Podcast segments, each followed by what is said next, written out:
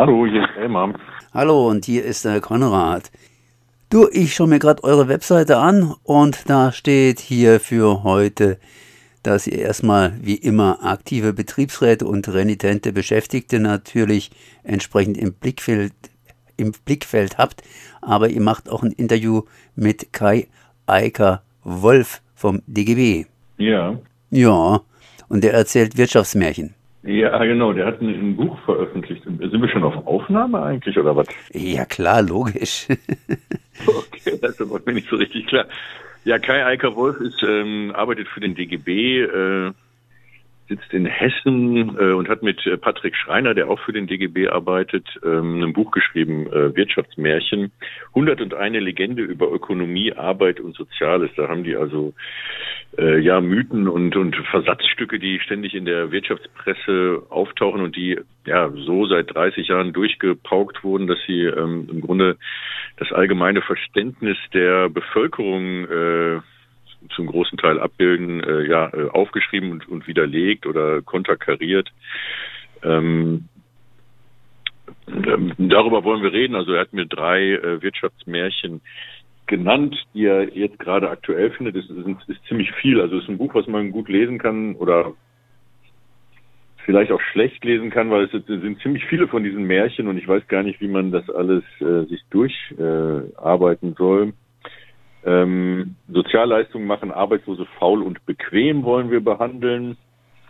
Dann haben wir noch äh, Wirtschaftsmärchen 70. Hohe Steuern hemmen die Investitionstätigkeit der Unternehmen.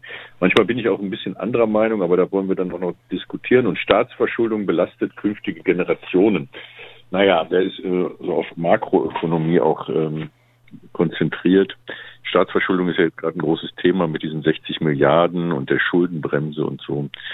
Äh, aber generell finde ich interessant, äh, wie ähm, ja so eine Art ökonomischer Analphabetismus äh, sich in der breiten Bevölkerung, aber auch bei den Eliten, also in der Wirtschaftspresse, Journalismus, Politikern äh, so breit gemacht hat und wie das eigentlich äh, sein kann und wie das funktioniert.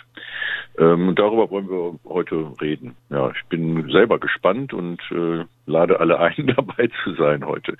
Ja, vor allen Dingen heute kommt wohl nicht der Nikolaus äh, zu Besuch. Das heißt, ihr habt wieder treffende Themen parat. Ja, ja, ja. Also bei uns geht es ja um Arbeitsunrecht, also um äh, Betriebsratsbehinderung. Äh, Jessica macht ähm, ja immer so eine Presseschau, kommentierte Presseschau zu Betriebsratsbehinderung, Gewerkschaftsfeindlichkeit. Was uns jetzt hier beschäftigt, ist, dass da doch eine Entlassungswelle in Deutschland rollt. Das sind so widersprüchliche Informationen, also dauernd, also das sind ziemlich viele Firmen, die jetzt in großem Stil äh, Beschäftigte feuern. Äh, Goodyear, Michelin, also so Reifenhersteller und aber also ja die äh, traditionelle Industrie, Deal und und so weiter. Das äh, hagelt jetzt von allen Ecken und Enden äh, doch irgendwie Massenentlassung. Andererseits gibt es halt Meldungen, dass äh, Fachkräfte fehlen. In der IT-Industrie steht heute in der Zeitung, sind 62.000 Stellen unbesetzt. Aber und dann gibt es wieder diese PISA-Studie, die halt besagt, dass ein Drittel der jungen Leute gar nicht mehr ausbildungsfähig sind, weil sie gar nicht mehr schaffen, äh, sich auf Texte zu konzentrieren, äh, schreiben und rechnen. Also die Grundfertigkeiten sind da äh, durch Corona und was weiß ich was alles äh, in den letzten Jahren erheblich, also dramatisch gesunken. Also da ist irgendwie eine ganz eigenartige Situation am, am Arbeitsmarkt. Und das betrifft uns im Grunde äh, auf, auf eine sekundäre Weise, weil natürlich äh, Firmen, die jetzt äh, Leute entlassen, die entlassen dann wahrscheinlich als erstes dann doch auch die, äh, die dann vielleicht einen Betriebsrat gründen wollen würden oder die äh, gewerkschaftlich aktiv sind. Das weiß man nicht genau, aber äh, äh wir, wir kümmern uns um Betriebsratgründungen und um Gewerkschaften, aber natürlich, äh, wenn die Firma jetzt massenhaft Leute entlässt, ist das natürlich immer ein, ein Punkt, ein wichtiger sogar. Das heißt, äh, zum Jahresende praktisch hier wiederum äh, euer Chefthema, sprich Gewerkschaften beziehungsweise genauer gesagt die kleine Gewerkschaft im eigenen Betrieb und da ist natürlich der Betriebsrat der erste entsprechende entsprechende ja die erste entsprechende Anlaufstelle. Ich meine, du machst ja auch am 7. Dezember hier einen Vortrag in Berlin zu deiner eigenen Situation, als du damals beim Flink gearbeitet hast. Ja, ähm, ich bin jetzt der letzte verbliebene Betriebsratsinitiator bei Flink in Berlin. Die anderen sind alle entnervt und zermürbt ausgeschieden. Also wir haben am 7., wir haben am 5. September äh, letzten Jahres, also 2022, versucht, einen äh, Wahlvorstand zu gründen in einer großen Versammlung. Das wurde systematisch torpediert vom Unternehmen beziehungsweise von Bütteln, die, die da, da meines Erachtens aufgepeitscht und instruiert haben, da Chaos zu veranstalten. Und dann wurde diese Wahl angefochten und jetzt sind alle äh, anderen gekündigt worden und ähm, mit Abfindungen gegangen. Und ich streite aber für meine Wiedereinstellung. Und das äh, Verfahren ist am 19. Dezember vor dem Landesarbeitsgericht Berlin. Darüber will ich was erzählen, also über die Methode, äh, Betriebsrat, Betriebsrat zu verhindern bei Flink und dann auch Leute zu kündigen aufgrund von Presse. Äh, Verlautbarungen, also Videos, die Leute dann gedreht haben, Interviews, die sie gegeben haben.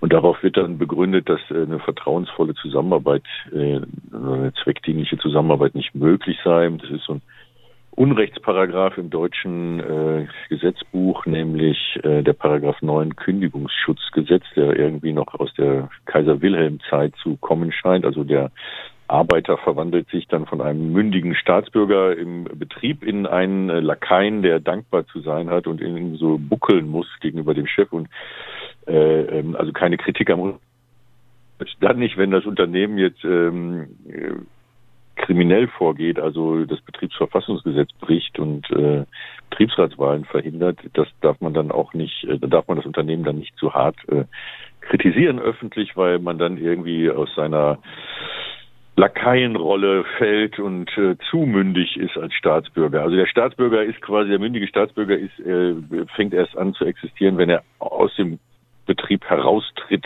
und irgendwie in der Sphäre der, der, der, der sonstigen Politik sich bewegt. Aber der, der Betrieb selber muss irgendwie geschont werden, offensichtlich oder so. Ich weiß auch nicht. Das ist ähm, ziemlich gruselig.